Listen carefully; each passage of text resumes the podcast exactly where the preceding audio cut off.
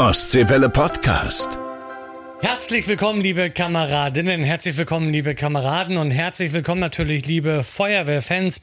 In dieser Folge geht es um Arbeit bei der Kriminalpolizei. Und zwar Norbert Rieger ist zu Gast. Er war nicht nur Kreisbrandmeister im Landkreis Mecklenburgische Seenplatte, sondern er war in seinem richtigen Leben auch Polizist und hat dort in vielen Brandfällen ermittelt. Er wird uns natürlich was darüber erzählen, wie er ermittelt hat, was besonders schwer ist, auch einen Brandstifter äh, zu überführen und noch viele, viele andere Sachen. Also seid schon mal sehr gespannt. Dann natürlich immer noch die Einladung. 10. September feiern wir mit euch in Mühlen-Geht's gemeinsam mit der Landesregierung eine große Feuerwehr-Dankeschön-Party. Die Tickets dafür gibt's im Internet bei ostseewelle.de sind natürlich kostenlos und ihr könnt mit diesen Tickets zum Beispiel auch die Mela, also die größte Landwirtschaftsausstellung unseres Landes dort besuchen und seid natürlich mit der Familie herzlich eingeladen. Es gibt was zu essen und zu trinken. Es gibt Live-Musik, es gibt Programm für die Kinder. Ich persönlich werde auch mit dabei sein und für gute Stimmung sorgen und ich freue mich, dass auch Volker mit dabei ist. Hey, hier ist Volker Rach und am 10. September steigt die Feuerwehr Dankeschön Party in Mühlen geht's. Ich bin dabei mit meinem roten Pferd, reite ich über eine Insel mit zwei Bergen, um dann mit euch richtig Gas zu geben. Wir machen ein Riesenfass auf, kommt vorbei. Ich zähle auf euch am 10.9. Mühlen geht's. Also besorgt euch jetzt noch schnell die Karten im Internet bei ostseewelle.de. Und wenn wir schon im Internet bei ostseewelle.de sind, da müsst ihr euch anmelden. Denn es gibt nämlich die nächste Überraschung. Ich darf ganz herzlich bei mir im Studio meinen Chef äh, begrüßen. Herzlich willkommen, Herr Geschäftsführer, Herr Tino Stärk. Nein, also ich darf ganz herzlich meinen Chef begrüßen. Herr Tino ist mit dabei. Es gibt wieder was bei Ostseewelle. Ja, jetzt werden wir mal wieder locker, Herr Stutz. ähm, ich habe was mitgebracht. Also viele können es jetzt nicht sehen. Du kannst es sehen, die ja. anderen hier vielleicht hören. Es ist ein Blankoscheck. Einer von vielen Blankoschecks, die ich habe und die wir in den nächsten Wochen ausstellen wollen. Denn es ist wieder Scheine für Vereine Zeit. Das Original ist zurück und diesmal mit einer Neuerung. Wir haben gesagt, nur einen Monat lang so eine Aktion fetzt nicht mehr. Mhm. Wir brauchen mehr Unterstützung für unsere Vereine und Vereine. Das seid ja auch ihr, liebe Feuerwehren hier in Mecklenburg-Vorpommern. Also, jeder Förderverein, Jugendfeuerwehren, was fällt dir hm. noch ein? Technik. Äh, äh, Na, Oldtimer-Verein gibt es genau. ja zum Beispiel ganz viele bei den Feuerwehren und noch viele, viele andere. Sportgruppen ja. der Feuerwehren. Ich bin mir sicher, ihr alle könnt sie gebrauchen, die 2000 Euro, und die schenken wir ab sofort jeden Montag Scheine für Vereine bei Ostseewelle. Und wer mitmachen will, der muss sich einfach, wie du eben gesagt hast, ins Internet begeben, ostseewelle.de, unser Anmeldeformular ausfüllen und dann fleißig Ostseewelle hören. Immer montags ab 6 Uhr geben wir einen Verein bekannt und dann gibt's mit ein bisschen Glück 2000 Euro bar in eure Vereinskasse. Ja, denn wir sind Partner der Feuerwehren in Mecklenburg-Vorpommern. Wir schnacken nicht nur über Feuerwehren, sondern wir helfen auch. Also dementsprechend jetzt schnell bewerben. So, und jetzt ganz viel Spaß. Wassermarsch, der Podcast für die Feuerwehren in Mecklenburg-Vorpommern. Ja, herzlich willkommen, liebe Kameradinnen, herzlich willkommen, liebe Kameraden, zu unserer neuen Folge. Und zwar, ich bin heute wieder zu Gast, diesmal in der Nähe von Neubrandenburg, und zwar in Woggersin. Dort wohnt Norbert Rieger. Jetzt werden wahrscheinlich viele von euch sagen, Norbert Rieger, Norbert Rieger, hab ich schon mal. Ja, habt ihr bestimmt schon mal gehört, und zwar der ehemalige Kreisbrandmeister vom Landkreis Mecklenburgische Seenplatte. Wir wollen zum einen natürlich ganz kurz über die Feuerwehr sprechen, aber es geht auch darum, Norbert war bei der Kriminalpolizei, bevor er jetzt in den Ruhestand versetzt wurde und hat dort unter anderem auch in verschiedenen Brandfällen ermittelt. Aber jetzt, Norbert, erstmal die Frage, wie bist du eigentlich zur Feuerwehr gekommen? Ist das schon wahrscheinlich eine ganze Weile her? Ich bin auf einem kleinen Dorf aufgewachsen und da war es einfach so, dass jeder, der 16 Jahre alt wurde, in der Feuerwehr tätig war. Dann kam die Lebensentwicklung, Armeezeit, Polizeizeit. Dann durfte ich nicht mehr in der Feuerwehr tätig sein, in der Freiwilligen. Und nach der Wende bin ich Haus gebaut, wieder aufs Dorf gezogen. Und auf dem Dorf gibt es eine Feuerwehr und natürlich bin ich dann wieder in die Feuerwehr gegangen. Ja. So kurz und knapp ist der Weg. Cool.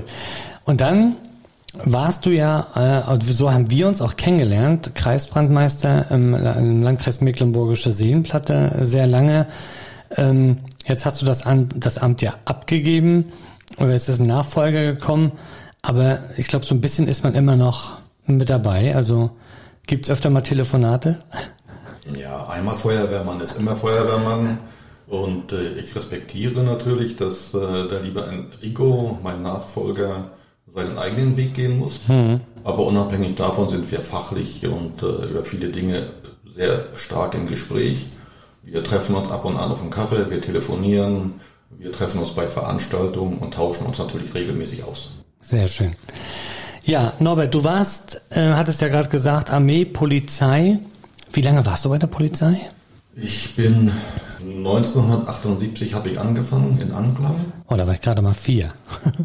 ja, damals Schutzpolizei, aber Ziel war Kriminalpolizei. Hm. Und seit 1980 dann Kriminalpolizei. In der Kriminalpolizei äh, Offizierslaufbahn, Ermittler in der Kriminalpolizei, das auch in verschiedenen Ebenen. Zunächst damals im VPKA anklam in der Abteilung Kriminalpolizei. Und da war ja keine Spezialisierung gegeben. Hm. Da musste man eigentlich alles. Und da, dort hatte ich auch meine ersten Erfahrungen mit Brandermittlungen gesammelt. Hm.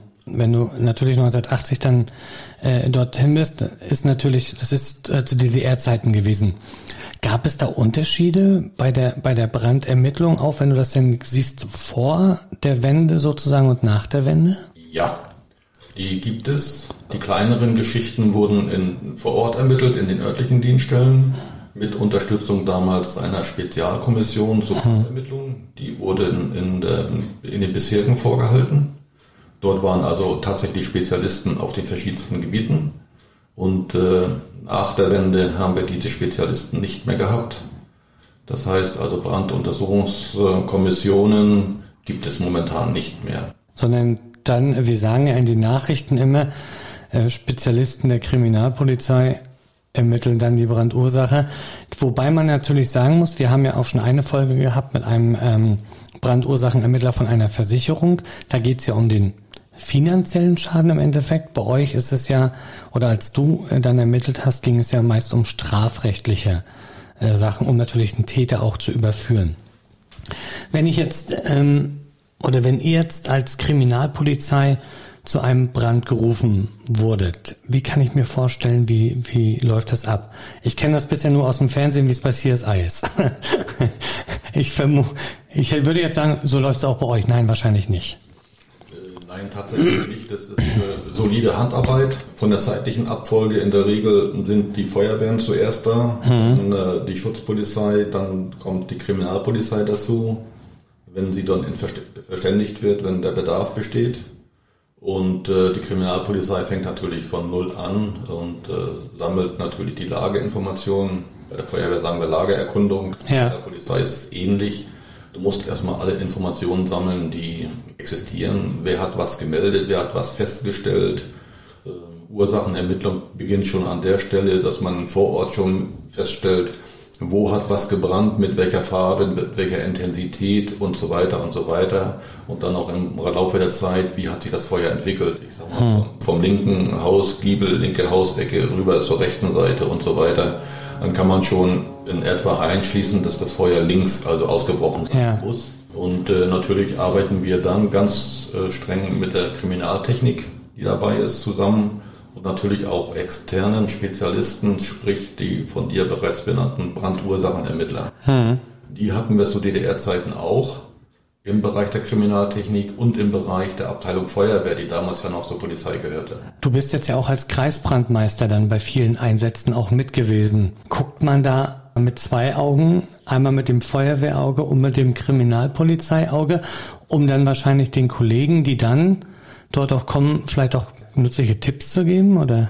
Ja, auch bei der Polizei ist das so, wenn man das ähm, mit ganzem Herzen ist, hm. kann man es auch nicht abschalten. Und äh, jeder Tatort, jeder Ereignisort und jeder Brandort ist einfach so für mich auch die Geschichte, wenn ich dann als Kreisbrandmeister hinzukam, dass ich nach wie vor gucke, wo hat hier was begonnen, wo, wer spielt hier eine Rolle, welche Umstände spielen eine Rolle.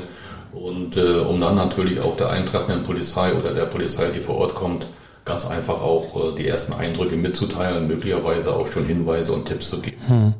Wenn du jetzt auf dein Berufsleben zurückschaust, äh, bei, bei Brandursachenermittlungen, ich sag mal, bei vielen Straftaten, glaube ich, spielen ja Spuren zum Beispiel eine sehr große Rolle. DNA, äh, beim Mord wahrscheinlich vielleicht noch eine Tatwaffe und so weiter. Ist es beim, beim Brand auch so, dass also über Spuren eigentlich viele Täter überführt werden können? Oder ist es da vielleicht auch doch mehr die Zeugenseite? Also kann man das vielleicht ein bisschen eingrenzen? Also die Spuren sind ja ganz klar objektiv, mhm. wenn man denn welche hat, weil Brandobjekte ja sehr kompliziert sind. Man ähm, findet sehr wohl heraus, wo die Brandausbruchstelle ist. Man findet auch heraus, ob Brandbeschleuniger oder andere Sachen benutzt wurden, ob irgendwelche Techniken installiert wurden und so weiter und so weiter, ob auch Schäden gibt, die also beim Brandlegen verursacht wurden, unabhängig vom Brand oder Verlauf des Brandes. Aber ich weiß nicht, für mich ähm, ist der Zeugenbeweis genauso viel wert, weil am Ende muss der Ablauf, die Geschichte stimmen. Das heißt, die subjektive Feststellung von Zeugen muss mit dem objektiven Auffinden von Spuren übereinstimmen und ein Bild abgeben. Und dann gehen die Ermittlungen sozusagen dann zur Staatsanwaltschaft und die entscheidet ja dann, wie es weitergeht. Ähm, wenn, wenn du jetzt als Brandermittler äh, quasi der Kriminalpolizei in diesen Tatort äh, kommst, der Brandursachenermittler von der Versicherung hat ja gesagt, dass es natürlich auch immer ganz wichtig ist, dass die, was die Feuerwehr auch so sieht. War das, ist das für euch auch so? Und das zweite vielleicht nur eine Frage. Ähm, man hört immer wieder, der Brandschaden ist so hoch und dann der Löschschaden dementsprechend ja noch höher, weil auf, werden dann auch viele Spuren zum Beispiel verwischt, die äh, euch eigentlich als Kriminalpolizei total wichtig gewesen wären? Ja, es ist unvermeidbar, dass äh, die Feuerwehr natürlich löscht, in der Regel mit Wasser, hm. mit Zusätzen, mit Schaum oder ähnlichen Dingen und dabei natürlich Spuren vernichtet. Ganz klar, der Brandursachenermittler, der dann das Objekt nachher auseinander nimmt, um Spuren zu suchen, schimpft sehr oft, berechtigterweise. Das ähm, sehe ich genauso und äh, für mich schlagen aber beide Herzen in der Brust. Und insofern ähm, haben wir versucht, daraus einen gangbaren Weg zu machen. Sprich, die Führungskräfte wurden durch mich als Kreisbrandmeister auch sensibel gemacht dafür, dass man sich äh, schon bei der Lageerkundung merkt, was stellt man fest, wer wird angetroffen, unter hm. welchen Umständen und diese Information der Polizei zur Verfügung stellt. Um am Ende dann mitzuwirken, ein abgerundetes Bild zu erzeugen. Ein Bild, was die Ermittlungen natürlich dann auch, ich sag mal, in die richtige Spur bringt, äh, von dem breiten Feld, vielleicht auch zielgerichtet auf einen Tatverdacht, so dass die Staatsanwaltschaft am Ende entscheiden kann über Anklage oder Nicht-Anklage. Diese Ermittlungen, entschuldige, werden ja. oft auch benötigt für Versicherungen. Das sowieso, also wenn so ein Haus brennt oder auch Firmen, wenn die, also wir haben ja ganz oft, dass äh, Firmen auch abgebrannt sind, wo dann der Schaden in die Millionen geht. Im Endeffekt, das muss man ja auch ganz ehrlich sagen. Und wenn du jetzt so eine Ermittlung hattest, gab es auch mal die Situation, wo man sich vielleicht auch geärgert hat, wo man gesagt hat, jetzt habe ich einen geschnappt, da weiß ich hundertprozentig, der hat das Ding auch angezündet. Und dann hat vielleicht auch dieses, dieses kleine Fünkchen her vor Gericht gefehlt, wo der dann vielleicht freigesprochen wurde, wo das, wo das für dich hundertprozentig feststand, aber nachher ist er wieder auf freiem Fuß gelandet und hat vielleicht noch wieder weiter gezündelt. Hast du die Situation nochmal gehabt? Ja, die Situation kommt wohl in jedem Ermittlerleben einmal oder mehrfach mhm. vor. Aber es ist einfach so der Grundsatz der Rechtsstaatlichkeit in dubio pro reo, im Zweifelsfalle zugunsten des Angeklagten. Mhm. Und äh, entweder hat er diszipliniert verhalten als Täter oder wir waren zu schwach auf der Brust, äh, haben es nicht geschafft, ihm äh, das nachzuweisen, also Beweise zu ermitteln und zu dokumentieren. Ist man denn aber auch so, wenn man sich total sicher ist, dass er das ist, dass man da auch dann immer wieder nochmal guckt und sagt, nee, jetzt, ich gucke jetzt hier nochmal, um, um den vielleicht zu kriegen oder da, also dass man auch so, so, so richtig hartnäckig dann bleibt? Das ist natürlich von Ermittler zu Ermittler unterschiedlich, aber die Masse, die sich mit Brandermittlungen beschäftigt und die ich kenne, äh, sind natürlich auch ehrgeizig und anspruchsvoll und wollen natürlich auch die Aufklärung. Wir, wir verbeißen uns da nicht unbedingt, aber da werden wirklich schon alle Möglichkeiten ausgeschöpft. Man setzt sich auch zusammen und guckt äh, aus den Erfahrungen der anderen, welche Möglichkeiten gibt es noch, was könnte man noch machen und so weiter. Da gibt es auch Gespräche mit Spezialisten, zum Beispiel ein Brandursachenermittler oder ein Sachverständiger der Versicherung, der auch seine eigene Erfahrung hat. Man, man schöpft auch aus dem Erfahrungsschatz der anderen Leute. Also das war zumindest schon mal ein erster Einblick in, in deine Arbeit, wir, oder in deine ehemalige Arbeit, muss ich ja sagen. Äh, du genießt ja den Ruhestand. Ähm, wir werden jetzt mal erstmal reinschauen in die Feuerwehren, in unsere Nachrichten und dann geht's gleich weiter mit Teil 2. Und da werden wir auch mal auf das Thema zukommen, äh, dass es auch immer wieder Feuerwehrleute gibt, die leider immer wieder äh, mit Bränden in Verbindung stehen. Da gibt es leider bei uns in Mecklenburg-Vorpommern auch viele Beispiele. Jetzt aber erstmal die News aus den Feuerwehren. Wassermarsch. Neues aus unseren Feuerwehren. Ich bin Ingo Lorenz. Die Hanseatische Unfallkasse Nord führt im Oktober in Güstrow eine Veranstaltung anlässlich des deutschen Feuerwehr-Fitnessabzeichens durch. Bei der Schulung gibt es viele theoretische und praktische Inhalte. Interessenten können sich bei der HFUK Nord melden. In Malchow hat die Landesschule für Brand- und Katastrophenschutz am 27. August ihr 30-jähriges Jubiläum mit einem Tag der offenen Tür gefeiert. Neben einem offiziellen Teil mit vielen Gästen gab es für Feuerwehrfans auch die Möglichkeit, die moderne Ausbildungstechnik samt Brandübungshaus anzuschauen. Eine Studie im Auftrag des Sozialministeriums Mecklenburg-Vorpommern und der Stadt Neubrandenburg wurde jetzt vorgestellt. Sie zeigt kein nachweislich erhöhtes Risiko für Krebserkrankungen bei Feuerwehrleuten der Berufsfeuerwehr Neubrandenburg. Silvio Witt, Bürgermeister der Stadt, nimmt die Risiken für die Kameraden trotzdem sehr ernst und hat betont, dass die Stadt Neubrandenburg Ausrüstung und Gebäudesituation in den vergangenen Jahren stark verbessert hat. Wassermarsch, der Podcast für die Feuerwehren in Mecklenburg-Vorpommern. So, herzlich willkommen, Teil 2. Ich bin immer noch zu Gast bei Norbert Rieger. Es geht um äh, ja, Brandermittlung äh, von Seiten der Kriminalpolizei. Norbert war lange Zeit bei der Kriminalpolizei und hat auch in äh, Brandfällen ermittelt. Norbert, wir hatten ja gerade gesagt, wenn so ein, wenn so ein Brandermittler kommt nach der Feuerwehr, sind das ja in der, in der Regel Spezialisten, die dann Spuren sichern und so weiter. Wie geht's dann weiter? Es gibt ja verschiedene Ermittlungsbereiche in Brandgeschichten. Einmal ist der, der, technische Bereich, das heißt die ganze Spurensicherung, die Untersuchung von Anlagen, von, von, von die ganze Chemie, musst du wissen, äh, bauliche Geschichten, welches Material brennt, unter welchen Bedingungen, wann, wie, wo. Und dann natürlich auch die ermittlungstaktische Seite, wo dann der Ermittler mit diesem Ergebnis von der Kriminaltechnik, von den Sachverständigen, vom Brandursachenermittler dann äh, sich ein Bild macht und daraus natürlich auch die Ermittlungsrichtung absteckt. Also ist das quasi so, wir, wir kennen es aus dem Tatort, da haben die immer große Wände und da hängt dann immer alles dran. Das ist jetzt nicht gelogen, sozusagen, was der Tatort uns da zeigt. Nein, auch äh, das ist ganz wichtig, eine Visualisierung der vorliegenden Ermittlungsergebnisse, dass man tatsächlich auch die Beziehungen von Personen zu Objekten äh, mitbekommt. Natürlich auch wann wer zu welcher Zeit wo gewesen ist und welche Beobachtungen tatsächlich gemacht haben kann. Aus deiner äh, Sichtweite heraus, gibt es diesen typischen Brandstifter? Also kann man den irgendwie, oder sind das, ist das echt... Äh also man erkennt keinen Menschen als Brandstifter, genauso wie man auch einen Mörder nicht erkennt. Mhm. Äh, Brandstiftung gibt es ja verschiedene und verschiedene Motivlagen. Und äh, ich glaube, das ist auch immer der Ansatz, ein wesentlicher Ansatz für den Ermittler. Aber welches Motiv kann hier vorliegen? Warum macht er diese Handlung? Will er einen anderen schädigen? Ist er Pyromane? Braucht er das Feuer? Oder ist es vielleicht auch der Feuerwehrmann, der nur Action haben will, der Einsatz haben will, sich beweisen will? Oder ein anderer, der steht und sich freut, wenn die Feuerwehr Action hat? hm. Blaulicht und rote Fahrzeuge sehen will. Oder ist es auch der Eigentümer, der seine Hütte loswerden will und das Geld von der Versicherung braucht.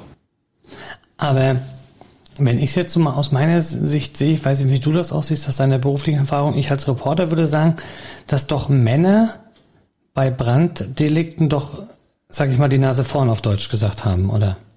Also aus dem Bauch heraus würde ich ja sagen, hm. aber keine Statistiken vor und keine Zahlen, so dass ich das jetzt nicht unterschreiben würde. Hm.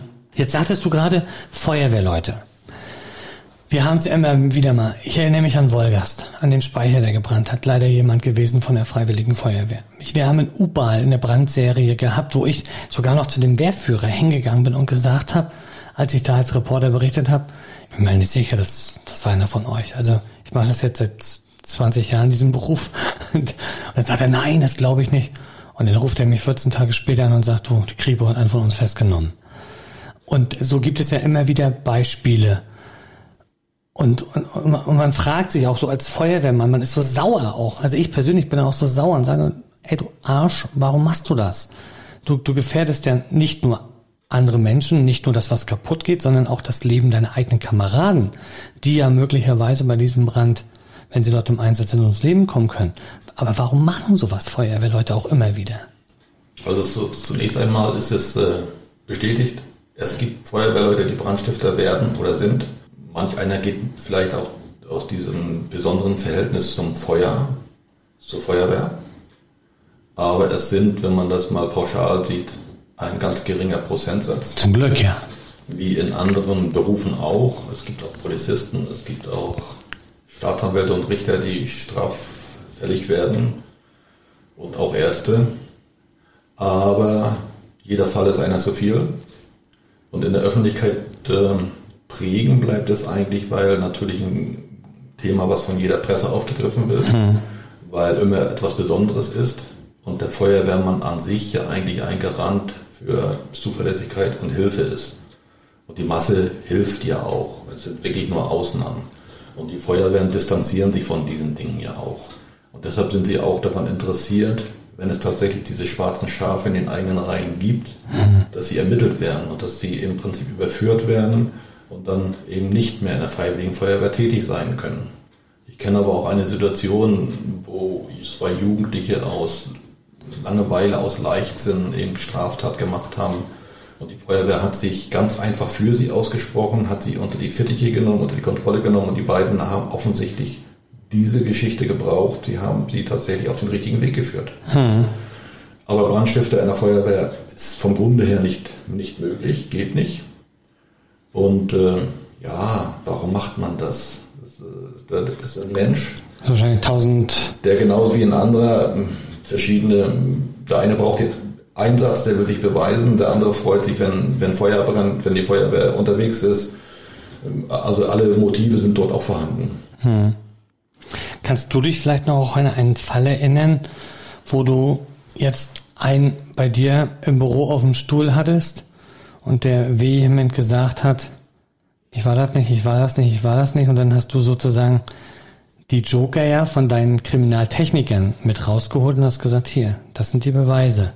Wie reagieren die dann? Oder wie hat der dann auch vielleicht reagiert? Das ist also von der, von der, von der Psyche des Menschen abhängig und, äh, und sehr unterschiedlich. Und selbst als Ermittler merkt man, dass es äh, gibt äh, unterschiedliche Situationen. Ich äh, sitze als Vernehmer mit äh, einem Tatverdächtigen am Tisch und komme mit dem überhaupt nicht klar. Drei Tage später setzen wir uns wieder hin und dann reden wir beide, wie wir beide jetzt, offen mhm. und ehrlich, und dann schüttet er sein Herz aus. Manchmal ist es das Bedürfnis einfach da. Aber die Situation, die du geschildert hast, ist ganz, ähm, ganz klassisch, weil äh, zunächst geht jeder davon aus, dass man ihm das nicht beweisen kann und versucht natürlich bis zuletzt zu leugnen. Dann gibt es die mh, Tatverdächtigen, die bei der Vorlage objektiver Beweise einknicken und äh, gibt es auch noch die Tatverdächtigen, die dann äh, also bis zum Schluss äh, Stein und Bein schwören, sie waren es nicht. Am Ende muss die Staatsanwaltschaft entscheiden, ob die Beweise ausreichen für eine Anklage, für Urteilung oder nicht. Du warst ja auch in verschiedenen Bereichen. Also hast du auch in Mordfällen ermittelt als Beispiel? Also, oder in Tötungsdelikten, sagen wir mal so. Also Tötungsdelikte gehörten auch schon mit zum Umfeld. Am Ende gibt es natürlich dort die Spezialisierung zur, mhm. zur Endbearbeitung. Aber wenn ich zurückdenke, der erste Angriff bei Tötungsdelikten obliegt dann ja in der Regel auch der örtlichen Dienststelle, die fängt ja an mit dem, mhm. mit dem Kriminaldauerdienst, mit der Kriminaltechnik. Und in der Regel ist das so wie mit anderen Spezialisten, dann kommt die Morduntersuchungskommission dazu. Man äh, trifft sich, man verständigt sich und äh, in der Regel machen das so, die Morduntersuchungskommission macht den eigentlichen Tatort, den engeren Tatort und äh, wir haben dann immer rundum den weiteren Tatort gemacht, das heißt Zeugenfeststellung und so weiter. Hm. Aber wenn du jetzt auf dein Berufsleben zurückschaust, würdest du die, die Brandursachen, also die, die, die Ermittlungen, um einen Brandstifter zu überführen, als so richtig schön spannend ansehen? Oder was hat das Besondere auch ausgemacht, äh, in Sachen Brandstiftung zu ermitteln? Also Brandermittlungen sind eine besondere Herausforderung, tatsächlich weil eben A, in der Regel nicht viel objektive Spuren übrig bleiben, bedingt durch äußere Einflüsse wie zum Beispiel Löscheinsatz. B, braucht man äh, ein, ein ganz gewaltiges Durchhaltevermögen als Brandermittler. Und man braucht natürlich auch äh, Sachkenntnis und Sachverständnis von Brandentstehung, Brandentwicklung, Brandabläufe, um äh, das ist die technische Seite und die Täterermittlung. Man muss natürlich auch so ein bisschen sich in die, in den Täter hineindenken, mhm. hineinversetzen können, um mögliche Motive zu erkennen und äh, ich sage mal zumindest als, als Frage offen zu legen, um Ermittlungen danach auszurichten. Deshalb können Brandermittlungen oder sollten Brandermittlungen tatsächlich erfahrene äh, Ermittler machen, erfahrene Kriminalisten, die in der Regel spezialisiert wurden und äh, ja, kaum andere Sachen machen. Hm. Aber da war dann auch deine Ausbildung bei der Feuerwehr auf jeden Fall auch ein, ein Vorteil. Ich hatte einen äh, Riesenvorteil dadurch. Also äh, ich konnte beides miteinander kombinieren und äh, es ist mir nicht schwer gefallen, also beides äh, zusammenzuführen und beide Fachwissen gegenseitig zu nutzen. Sind auch mal Kollegen zu dir gekommen, die dann gesagt haben, Norbert, ich habe hier den und den Fall, jetzt brauche ich mal deinen, deinen Blick auch mal als Feuerwehrmann? Ja, das ist auch in, in der aktiven Zeit und äh, auch danach in meiner Pensionierung, auch nachdem ich, äh, ich sag mal, also kein Kreiswehrführer mehr bin, gibt es Gespräche mit Ermittlern, die ich noch kenne aus meinem aktiven Leben, wo man hier und da doch schon mal Hinweise und Tipps gibt und wie ich das gemacht hätte. Hm. Wir sind ja hier in der Nähe von Neubrandenburg. Im Moment natürlich ein, ein Fall, der die Neubrandenburger, der aber mittlerweile, glaube ich, das ganze Land beschäftigt, sind die Brände an den Bootsschuppen. Unheimlich hoher Schaden für die Umwelt zum einen, natürlich auch für die, für die Bootsbesitzer. Dann das Freche, muss man ja sagen, von vielleicht einem Brandstifter oder auch von anderen, wirklich in kurzer Reihenfolge äh, dort diese Brandstiftung gewesen. Die Frage an dich, warum ist es so schwer, die zu überführen? Genau die Dinge, die wir bereits besprochen haben, das ist ein gutes Beispiel, was eigentlich diese Komplexität der Brandermittlung ganz deutlich macht.